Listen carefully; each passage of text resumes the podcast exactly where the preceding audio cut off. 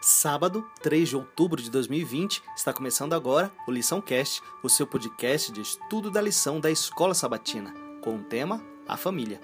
O verso para memorizar se encontra no livro de Provérbios, capítulo 1, verso 8, e fala o seguinte: Filho meu, ouve o ensino de teu pai e não deixes a instrução de tua mãe. Como seres humanos, devemos sempre aprender. A vida é uma escola.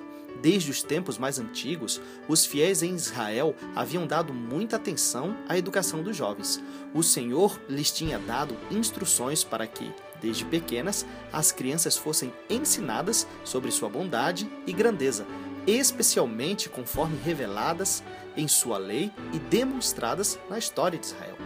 Cânticos, orações e lições das Escrituras deviam ser adaptados às mentes em desenvolvimento Pais e mães deviam instruir os filhos na verdade de que a lei de Deus é a expressão de seu caráter e que, ao receberem os princípios da lei no coração, sua imagem era gravada no espírito e na mente.